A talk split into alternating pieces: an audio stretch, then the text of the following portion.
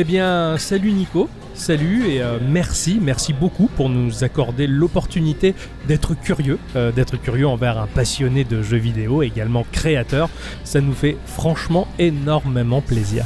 Bonjour à tous, bonjour les amis, merci beaucoup de cette invitation. Je suis très heureux euh, d'être avec vous. Ça m'arrive de temps en temps d'écouter vos podcasts, euh, de, suivre un petit peu ce que vous faites. Et en tout cas, voilà, je suis très flatté aujourd'hui d'être avec vous et de vous partager un petit peu euh, eh bien, l'une de mes passions qui est le jeu vidéo. Et c'est vrai que ben, voilà, j'ai passé pas mal de temps, on va dire, du coup, à, voilà, observer, évoluer dans, ce milieu en tant que passionné, joueur, développeur. Waouh, alors là, j'interromps tout de suite le, le développeur qui allait parler, mais on est juste ultra flatté que tu nous écoutes. Hein. ça nous va vraiment droit au cœur, ça fait ultra plaisir. Euh, et ben justement, euh, on a un sacré lot de questions à te poser, hein, histoire de, te connaître un peu plus et de savoir un peu plus ce que tu fais.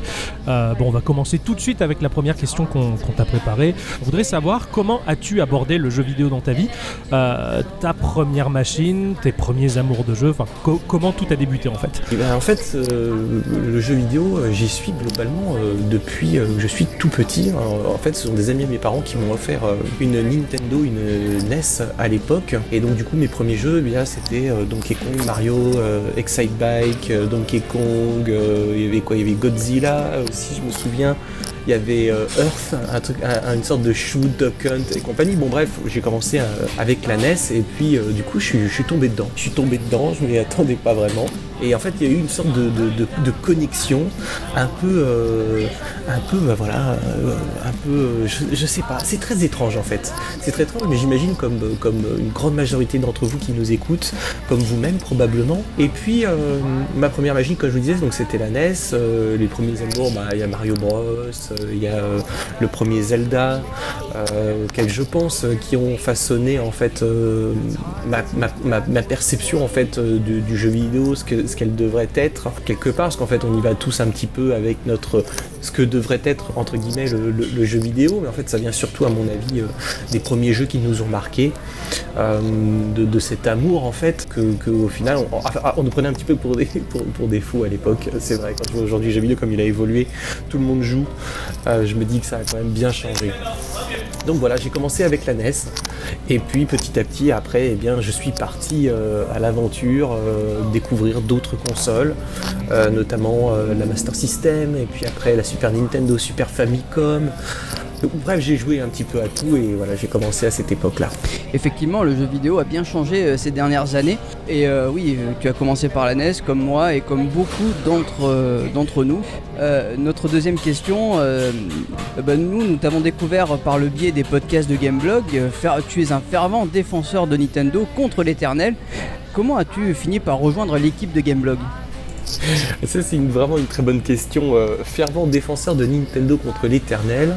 Euh, vous m'avez découvert avec Gameblog, ok. Bah, en fait, oui, je pense comme, comme beaucoup dans, le jeu vidéo, parce qu'avant, moi, je, je, bossais, donc du coup, j'avais. Euh, je faisais une, une, émission pour Canal qui avait absolument rien à voir, et puis je me suis retrouvé euh, un peu comme ça en fait dans, dans, dans, dans, le milieu de la presse, même si je n'y ai jamais fait, euh, euh, j'en ai jamais fait partie officiellement. Donc c'est bien que vous posiez cette question parce que ça va peut-être aussi en fait faire tomber un peu une sorte de voile un peu flou sur, sur ça. Euh, non, Gameblog en fait ce sont des amis, que ce soit Julo, Julien, que ce soit Plume, que ce soit Traz, ce sont des gens qui m'ont qui m'ont ouvert un peu la porte au début, ils m'ont invité pour un podcast. C'est Julien Chies qui m'a invité pour un podcast sur, euh, sur les boutiques. Parce qu'en fait, moi, je viens du milieu des boutiques. Donc, c'est vrai que c'est un petit peu euh, c'est particulier parce qu'en fait, j'étais dans, dans, le retail, dans la vente, et puis après, un peu dans la presse, et puis dans le jeu vidéo, donc dans le, dans le développement. Donc, j'ai un petit peu cette chance d'avoir vu un petit peu euh, le jeu vidéo sous ces trois axes principaux. Et euh, c'est vrai que, bah oui, peut-être euh, à travers les podcasts, les gens sentent une passion animée euh, pour Nintendo. c'est pas être aveugle parce que je, je reconnais absolument les, les, les qualités des, des, des, autres équipes que l'on peut retrouver chez, chez, Sony, chez Microsoft et chez d'autres éditeurs, bien évidemment, mais notre cœur n'est pas aveugle ou n'est pas sourd et il répond certaines réactions chimiques, j'en sais rien. mais voilà, Nintendo, c'est un peu ça, quoi. C'est une, longue histoire d'amour avec ses personnages, avec ces, univers effectivement enfantins, qui nous rappellent eh bien que le monde n'est pas tout gris. Hein. parce que c'est vrai que quand vous regardez ce qui se passe dans le monde, ça fait du bien en fait d'avoir ces univers colorés, quoi. Je voilà, en tout cas, je trouve que Nintendo fait du bien globalement à notre industrie et même un petit peu, euh, un petit peu au divertissement en règle générale. Quoi, en règle générale. Concernant euh, comment j'ai rejoint l'équipe de Gameblog, en fait, comme je vous le disais, donc j'ai pas rejoint l'équipe de Gameblog. Euh, j'ai toujours été invité. J'ai fait euh, un édito ou deux. Je crois que j'ai fait un édito sur Nintendo, un ou deux trucs, mais jamais, jamais, jamais je, suis devenu journaliste. De un, ça ne m'intéressait pas. Ça m'a jamais intéressé. moi, quand je passais à Paris, j'allais voir mes potes à Gameblog, et puis voilà, c'est tout. C'était des copains, quoi, avec qui j'ai beaucoup d'estime. Et au final, quand je vois euh, cette guerre qu'il y a dans, la presse entre les, différents services de presse ou les différents euh, sites de presse ou différents blogs, je me dis je suis bien content de ne pas être euh, trop trop loin. d'être assez loin justement de, tout ça, même si on voit bien que de temps en temps je suis pris à partie parce que, parce que j'aime beaucoup l'équipe Gameblog. Mais bon, voilà, j'ai envie de vous dire, c'est le jeu, c'est comme ça, c'est comme ça, c'est comme quand du foot, il y a, il y a les Parisiens, les Marseillais, chacun a son équipe, chacun la défend, euh, euh, bêtes et ongles, euh, pour, pas grand chose au final, pour simplement une conviction de passion et d'amour. Le jeu vidéo est touché un petit peu par, par, la même chose, mais bon, c'est pas très grave et bien au contraire, je pense que c'est ce qui crée des liens lorsqu'on se rencontre en IRL tous ensemble. C'est un trait de caractère qui transparaît particulièrement par le biais de ce que tu laisses sur les réseaux sociaux. Te tiens loin des enjeux, loin des guerres commerciales et de pouvoir, et tu te focuses juste sur l'amour de tes passions, en l'occurrence ici le jeu vidéo. Et, euh, c'est bien pour ça que, de notre point de vue, on a accroché vis-à-vis de toi. Euh, merci également d'avoir précisé que tu n'étais pas journaliste, parce que je suppose qu'on est, on est assez nombreux à se tromper à, ce sujet. Alors par rapport à Gameblog, justement, comment, comment passe-t-on de Gameblog à la littérature, euh, puis à la création d'un jeu vidéo? Quelles ont été les étapes mémorables pour en arriver jusque-là? Bon, en fait, le truc qu'il y a, c'est que je bosse en, télé. Moi, c'est ce que je faisais depuis quelques années. Euh, je bossais sur mon émission, sur, une partie de, ma vie, sur un travail qui me prend beaucoup, beaucoup de temps. Donc, euh, c'est aborder certains sujets un peu tabous, notamment, vous pouvez découvrir sur, sur la chaîne YouTube que je tiens avec mon épouse, où, on aborde certains sujets qui sont assez intéressants d'un point de vue philosophique, mais euh, qui, voilà, qui explore d'autres thématiques. Donc du coup, ça, c'est d'où je venais. Et puis, euh, bah, en fait, en allant régulièrement à Paris, bah, en fait, on rencontre des gens, on échange. Euh, ils te disent, ouais, c'est quoi, tu fais quoi dans la vie, machin, tu fais ça. moi, j'adore le, jeu vidéo. Et puis, fil aiguille, je me suis retrouvé un petit peu, bah voilà, au milieu de Gameblog, à faire un E3, deux E3, pour il y avait aussi l'émission plus ou moins geek, et puis depuis des années, en fait, en parallèle, moi, euh, il y a un truc qui me, qui me fascinait toujours, c'est de raconter des histoires. Euh, comment, euh, comment toutes ces personnes écrivent des, histoires. Je me suis dit, tiens, je vais me lancer en fait sans, absolument aucune ambition ou quoi que ce soit. Je me suis dit, tiens, je vais écrire une histoire et puis cette histoire, je l'ai mis de côté pendant des années et puis elle est revenue euh, elle est revenue un peu comme ça sur le devant de la scène en 2012 parce que j'ai perdu mon chien. Et puis j'avais besoin de trouver une sorte d'exutoire par rapport euh, à, la, peine, en fait, à la douleur euh, que j'ai éprouvée à, le perdre. En fait, il était vraiment malade, il avait une sténose pulmonaire, donc bon, c'était, voilà, il était toujours avec moi, quoi, globalement. Donc, du coup, c'était, c'était un moment assez, assez douloureux. Et du coup, je me suis dit, tiens, je vais reprendre l'écriture que j'avais commencé il y a quelques années. Et puis bah, je vais aller au bout cette fois. Je vais aller au bout. Et puis euh, du coup mon chien, ce petit chien s'est retrouvé dans, cette histoire accompagné d'un jeune garçon atteint du syndrome d'Asperger, euh, qui est une forme euh, d'autisme. Et je me suis dit tiens bah, on verra bien où ça va. Et puis rapidement est venue en fait l'idée d'en faire une narration interactive, d'en faire un jeu. Et puis en fait, avec les connexions que j'avais dans le jeu vidéo, ça m'a permis de rencontrer des gens de chez Ubisoft. Ubisoft qui est quand même une, des plus grosses boîtes en, France, ce n'est peut-être même la plus grosse. et puis d'échanger avec eux autour des idées. Je suis allé à une, GDC il y a quelques années où j'ai eu la chance de rencontrer pas mal de monde de chez Ubi, avec des, au début des amis, puis sont devenus en fait des collègues de travail autour de, ce projet. on a pisté un petit peu pas mal de, monde, savoir euh, il y avait des gens de l'équipe de Zombie U notamment et de, Rayman, parce qu'il y avait quand même beaucoup de départs à l'époque. Euh, quand il y a eu euh, ces, petits soucis avec Rayman sur Nintendo Wii U, si vous vous souvenez. Et donc du coup ça m'a permis de rencontrer quelques personnes qui nous ont rejoints dans le projet. j'ai pris la voiture avec Julien, qui est non pas Julien Chiez, hein, parce que je sais qu'il y a tellement de Julien, c'est le problème, trop de Julien. Avec Julien, mon, meilleur ami en fait, qui, m'a suivi dans cette longue aventure. On a pris la voiture et on est parti euh, dans le nord de l'Espagne. Et on est allé rencontrer Oscar Arrojo, qui était le compositeur de, Lord of Shadow, Castlevania Lord of Shadow. Et puis, euh, en fait, on, lui a partagé, on l'a pitché un peu, et puis euh, il est tombé un peu amoureux de l'histoire, et puis il nous a rejoint. C'est globalement, comme anecdote, c'est un des premiers à nous avoir rejoint dans, cette aventure.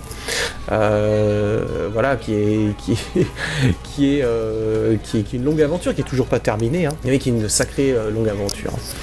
Donc euh, voilà, les étapes mémorables un petit peu, bah, c'est ça, c'est euh, les étapes fortes, déjà la perte de mon chien, le début de la création. Ensuite, eh bien, il y a le, trouver des gens compétents qui souhaiteraient bah, justement participer au projet. Ensuite, il y a lever les fonds, parce qu'il faut trouver de l'argent, il faut trouver des moyens. Donc, pendant quelques années, j'ai passé mon temps à, globalement à pitcher, lever des fonds euh, à gauche, à droite, euh, monter une société en fait. Monter une, société, au début c'était tout petit, puis c'est devenu quand même quelque chose d'assez euh, conséquent. voilà un petit peu quelles ont été un peu les premières étapes mémorables euh, de tout ça, mais bon, je vais vous en parler encore un peu plus. Ah bah c'est parti, hein. il n'y a que toi qui puisse nous parler au mieux du jeu duquel tu es l'auteur. Eh ben, est-ce que tu peux nous présenter, ainsi qu'aux auditrices et aux auditeurs, ton projet? Alors comment est-ce que je peux parler de mon, jeu, de, cet univers au mieux? Donc les saisons du paradis, c'est en gros une, vaste histoire avec différents personnages qui vivent dans différentes parties du monde, à différentes époques, euh, qui ont tous vécu quelque part un drame euh, si fort qu'il a euh, changé euh, leur vie à jamais. Et vous allez vous retrouver donc déjà dans le roman à voyager à travers ces différents personnages qui semblent au départ, en tout cas pour le lecteur, rien ne les relie entre eux. Et puis à travers le livre, vous allez découvrir justement qu'il y a un fil qui va les amener à découvrir un destin commun malgré les époques, les cultures euh, qui les différencient. Donc vous avez le personnage de Yann euh, et Annie, donc Yann, le garçon atteint du le chien Annie, qui est son meilleur compagnon qui lui est offert pour ses, pour ses 10 ans par ses parents. Il y a Tim Northman et Elise Northman qui sont les parents du jeune garçon. Tim bosse à la brigade du comportement des sciences à New York. Euh, on est dans les années 90, hein, donc c'est vraiment une période, euh, euh, une période de New York très particulière que moi j'affectionne beaucoup. Et Tim a fait ses armes dans les années 70 autour de, très grosses affaires de tueurs en série. Et en fait, il est un petit peu l'instigateur de, de, la, science du comportement en criminologie aux États-Unis avec un collègue qui s'appelle Eddie Nomura qui est son meilleur ami.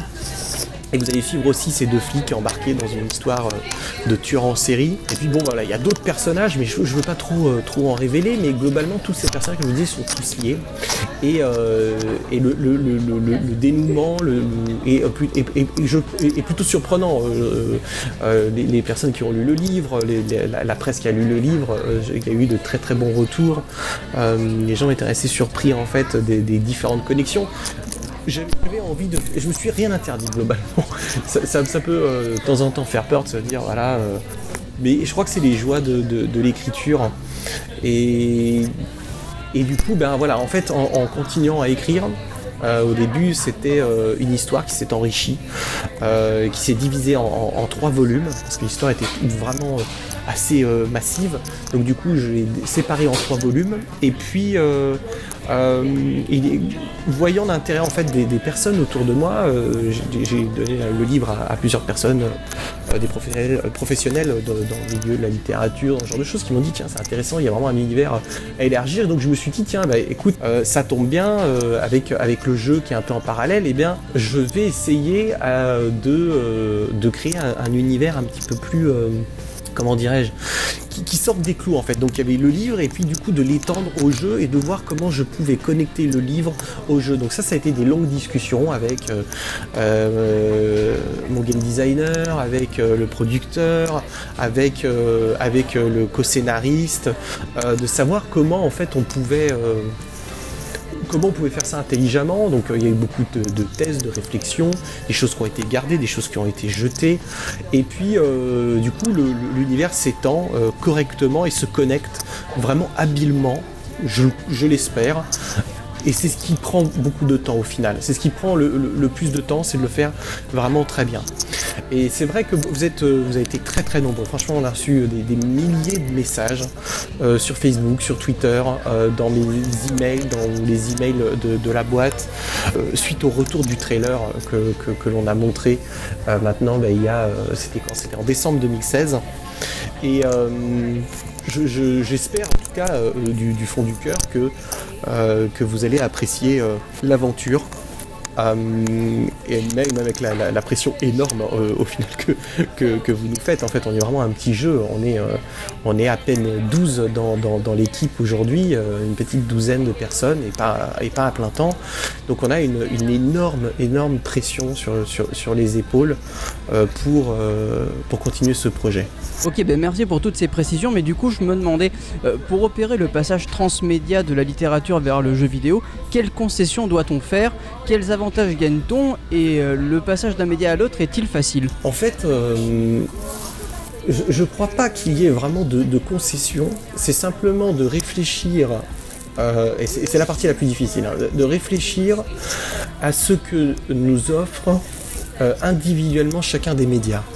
Euh, je pense notamment au livre qui va nous permettre euh, d'aller vraiment dans la profondeur, dans la connexion entre les personnages, euh, dans l'univers. On va pouvoir avec un livre apporter une deuxième, une troisième, voire même une quatrième piste de lecture à certains passages, à certains personnages ou à certains euh, thèmes abordés, ne serait-ce que euh, dans le, dans le livre. C'est quelque chose qu'on peut difficilement faire euh, dans le jeu vidéo, en tout cas pas avec une telle notion de profondeur. Par contre, dans le jeu, il y a quelque chose qui, qui, est, assez fascinant, c'est cette, cette particularité qu'on peut donner aux joueurs à lui laisser s'approprier l'histoire, malgré qu'elle soit écrite, malgré que les personnages sont imposés, malgré que l'univers soit imposé. Euh, le jeu vidéo permet justement une certaine forme euh, euh, d'implication du joueur qu'on ne peut pas retrouver dans un livre, qu'on ne peut pas retrouver dans un comics et, qu'on ne retrouve pas du tout non plus au cinéma. Donc je dirais que les avantages sont simplement les avantages que offre chacun euh, des médiums euh, sur lesquels on travaille. Et c'est vraiment cette... Cette, plus on creuse et plus on a envie d'essayer autre chose. On se dit tiens, euh, le comics peut apporter ça, l'audiobook peut apporter ça. Par exemple, l'audiobook, pourquoi on a fait un, audiobook ben Parce que il va apporter par exemple un côté musical euh, avec des compositions euh, extraordinaires, euh, parce qu'elles sont vraiment fantastiques, compositions qui ont été faites par Ben O'Malley pour cet audiobook, et eh bien il y a ce truc qu'on peut donc déjà donner un, aspect sound design avec les bruitages et tout ça pour donner un peu de profondeur. On peut donner aussi de la musique et justement toucher un peu plus loin le cœur et les oreilles de, celui qui expérimente l'audiobook. Il y a aussi bah, quelque chose de, juste euh, excellent, euh, c'est notamment euh, eh bien, ceux qui sont aveugles, même si bah, ils peuvent lire avec le braille, c'est aussi intéressant de leur donner la possibilité de pouvoir avoir l'histoire narrée en musique. Je pense aussi aux enfants qui, qui, aiment bien aussi avoir des, des contes avant de s'endormir. Je pense aussi à tous nos amis des grandes villes qui sont dans les, voilà, dans les trains, dans les RER, dans les trams, qui sont dans leur voiture bouchées pardon, dans, des, dans, des, bouchons sans fin, eh bien, on va dire que l'audiobook, ça apporte quelque chose en plus. Donc en fait, il y a vraiment plein de choses. Il y a l'extérieur et l'intérieur de, de, chacun des médias qui jouit en fait d'avantages propres à son propre média. J'espère que je suis assez clair, mais voilà, en tout cas, c'est ça qui nous a beaucoup amusé au début. Euh, de, réfléchir à comment on pouvait le faire, euh, de ce qu'on pouvait faire. c'est vraiment vraiment fascinant. Euh, le jeu vidéo, lui, eh bien, il a, il a ce truc, comme je vous disais, là, cette narration qui, est, qui est très particulière. Il y a le ressenti contrôle qui est aussi absolument unique. On peut voilà, jouer avec le chien. Euh, euh, c'est quand même, moi, c'est toujours un de mes trucs préférés, même si on peut voler dans le jeu euh, avec un personnage particulier qui donne une notion de liberté. C'est vrai que quand on switch avec le chien, ça donne quelque chose d'assez, cool. Toutes les personnes qui ont joué, qui ont testé, trouvent ça vraiment cool. C'est vraiment quelque chose de, très sympa. C'est d'ailleurs un des points qui avait beaucoup marqué Nintendo quand ils avaient pu, quand ils, on pouvait switcher, on peut switcher à n'importe quel moment entre le garçon et le chien et, euh, et aussi euh, justement à certains moments du jeu on pourra s'envoler euh, avec cette figure un petit peu fantomatique que l'on voit dans, le trailer. c'est vraiment des aspects qui ont beaucoup marqué Nintendo par leur côté fun. Donc il y a aussi un côté fun que le, jeu vidéo apporte que le livre n'apporte pas par exemple. Et ça c'est ça c'est plutôt cool. En tout cas j'espère que ça vous plaira quand ça sortira. Vous, aurez la possibilité justement d'observer voilà, par différentes facettes. Euh, certains des personnages, parce que pas tous les personnages seront dans le jeu bien évidemment.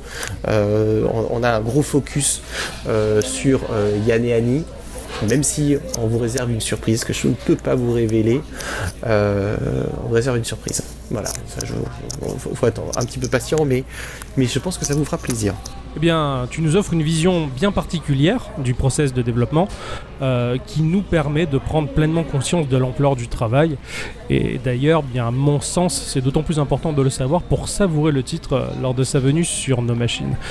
Euh, bah, vis-à-vis du développement du jeu, est-ce que tu as puisé ton inspiration dans d'autres jeux? S'il y en a eu, quelles ont été tes principales influences? En fait, il y, en a, quelques-unes, effectivement. Bah, ce sont des jeux surtout qui me marquent.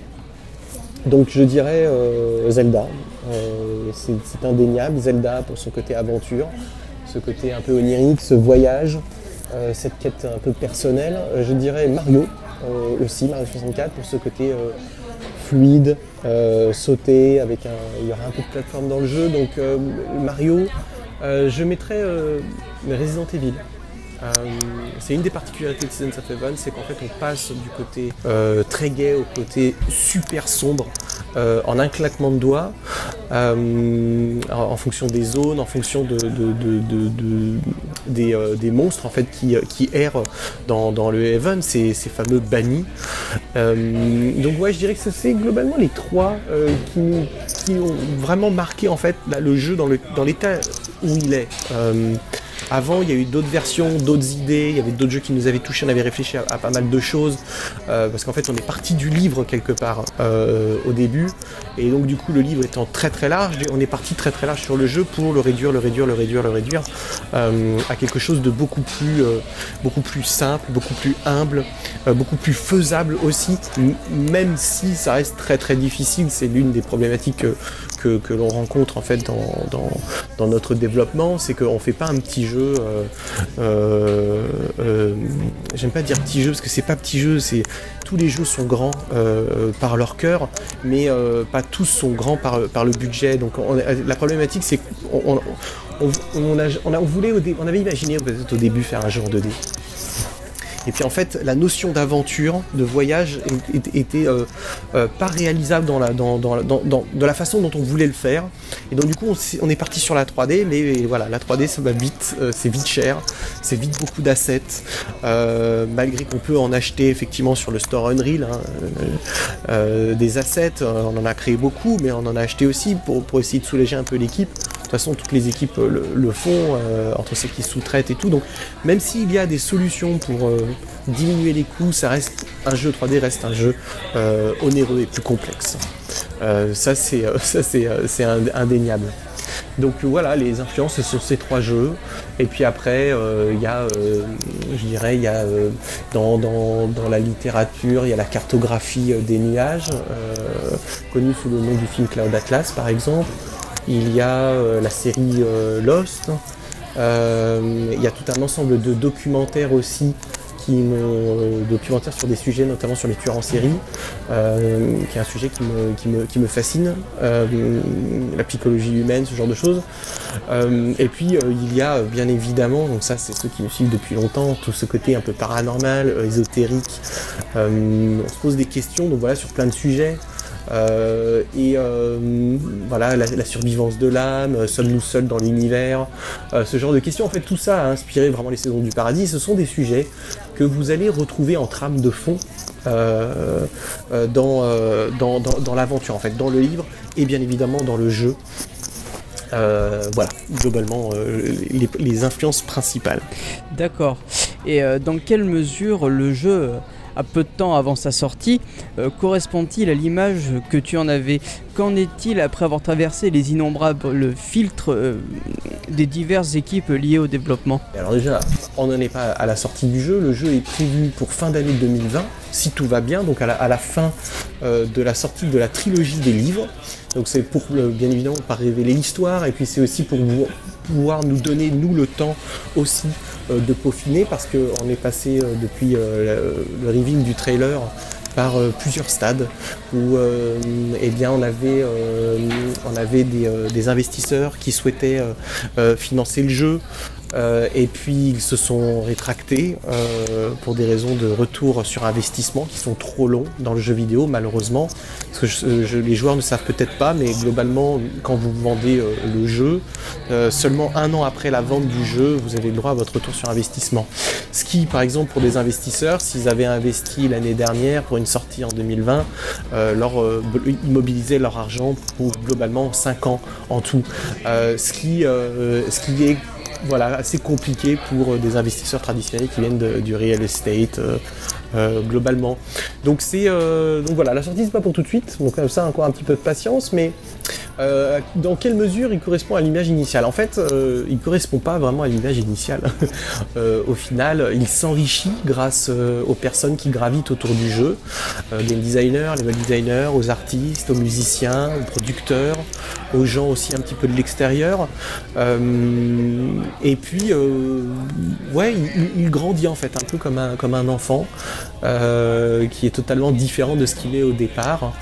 Et il va du moins en tout cas c'est ce que l'on pense quand on est de l'intérieur c'est toujours délicat euh, c'est pour ça que c'est très difficile de faire au final un bon jeu de sortir un jeu c'est dur mais de sortir un bon jeu c'est encore plus compliqué c'est pour ça qu'on a euh, refusé euh, qu'on ne s'est pas entendu aussi avec certains partenaires sur les directions que pouvait potentiellement prendre le jeu et pour qu'il garde vraiment un, côté qu'il soit absolument intègre et qu'il correspondent en fait à l'univers qu'on a, qu'on, a mis en place. Et ça, c'était quelque chose de très important. Et c'est ce qui prend du temps au final. Parce qu'on aurait pu faire certains sacrifices, changer certaines choses, comme, on nous a demandé, et puis euh, le jeu euh, serait sorti. Euh, je l'ai mentionné d'ailleurs dans une interview que j'ai fait il n'y a, pas trop longtemps aux États-Unis avec un Américain.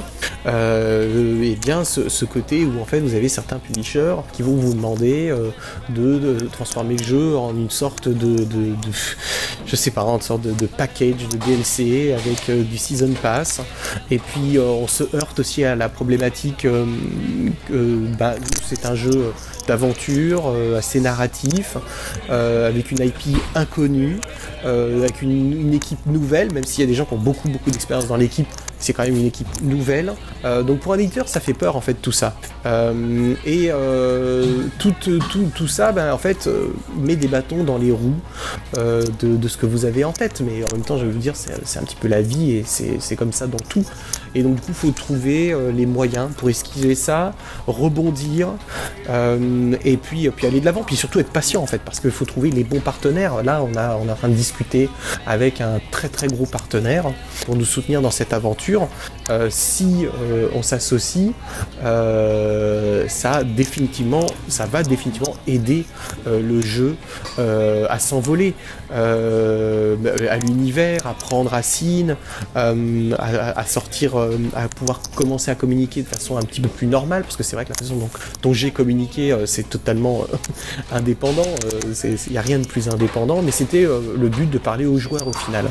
Parce que euh, les joueurs, c'est pour les joueurs qu'on le fait. C'est euh, pour les amuser, euh, c'est pour les divertir, c'est pour les faire rêver, c'est pour transmettre aussi un message. voilà, moi je suis joueur à la base, je suis pas un, game designer, moi j'écris des histoires.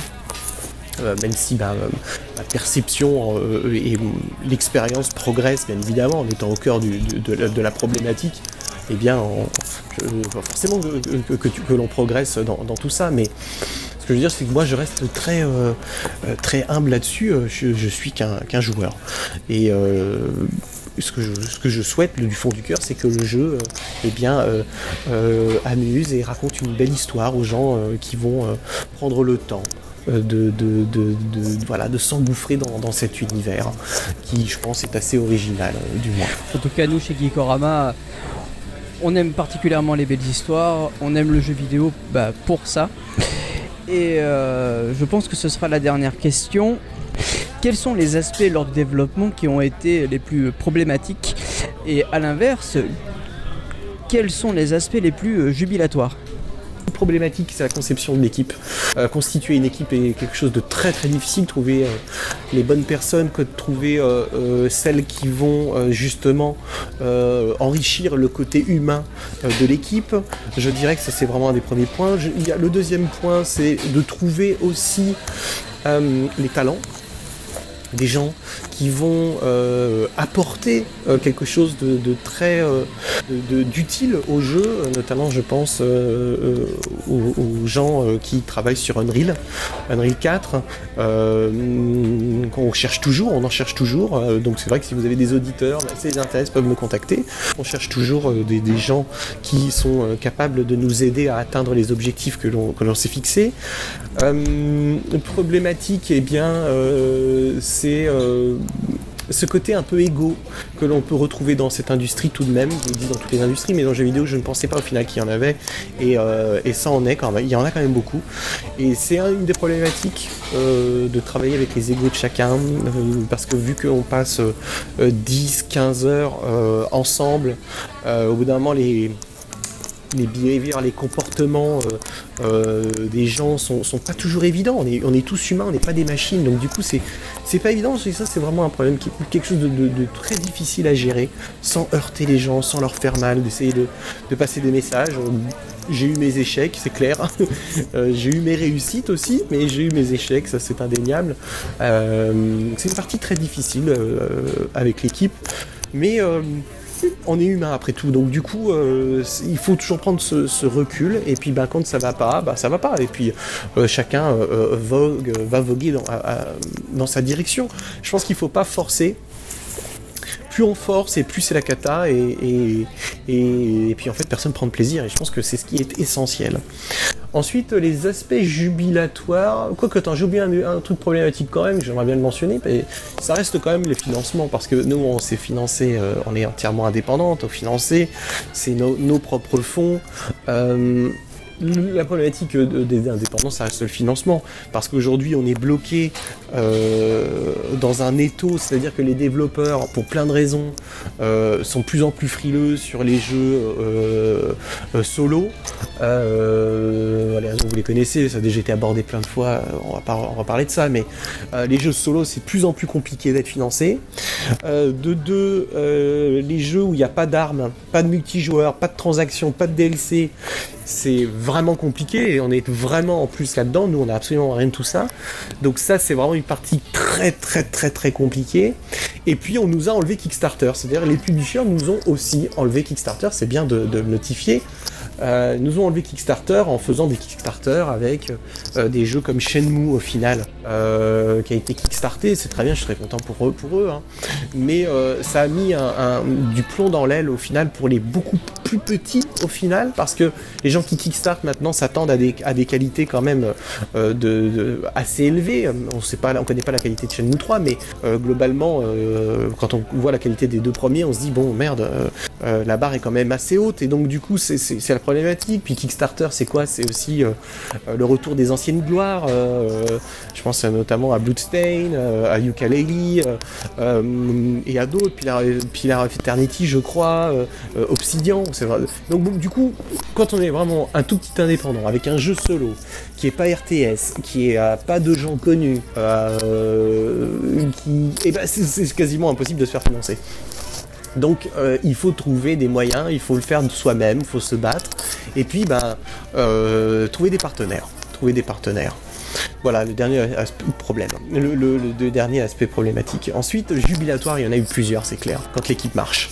Ça c'est indéniable. Quand l'équipe marche, il y a une communion, on a passé des nuits euh, euh, avec une équipe vraiment vraiment extraordinaire, euh, échanger, ça fonctionne, c'est vraiment fantastique.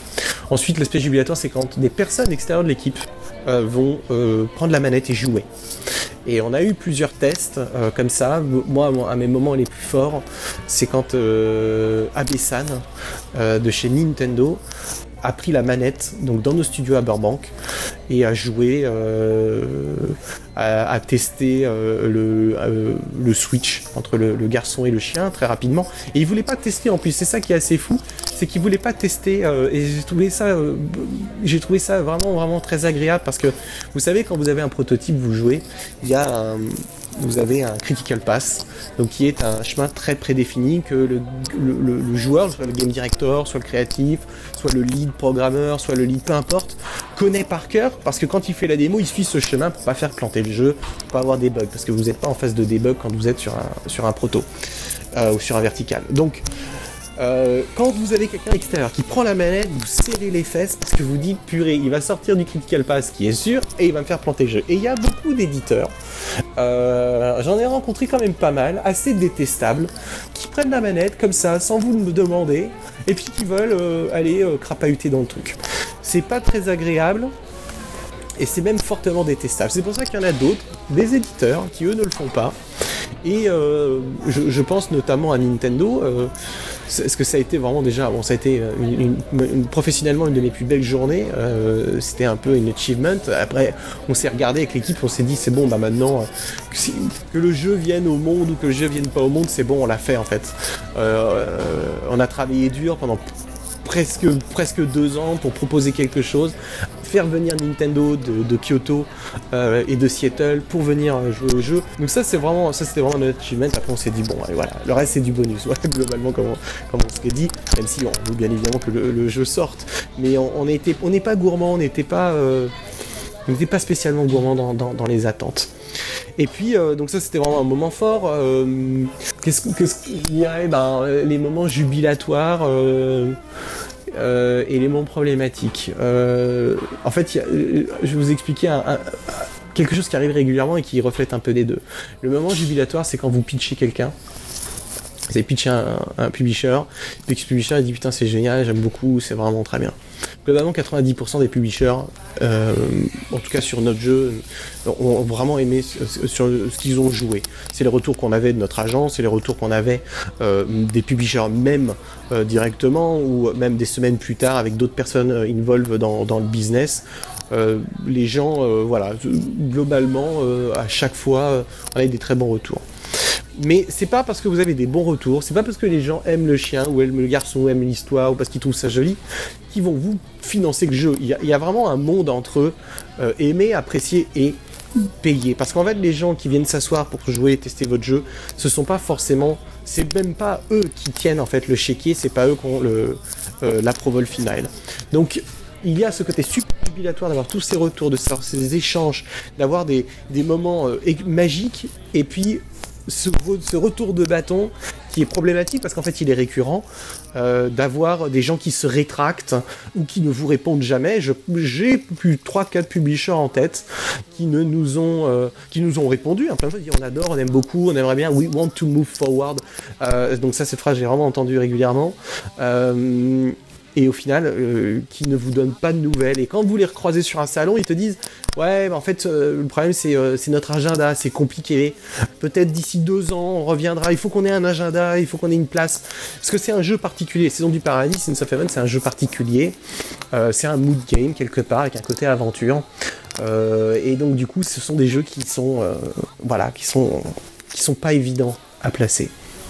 Voilà un petit peu les aspects problématiques et jubilatoires euh, de, notre milieu. En tout cas, merci, merci encore beaucoup euh, bah, d'avoir répondu à nos questions, d'avoir pris du temps euh, bah, pour nous répondre.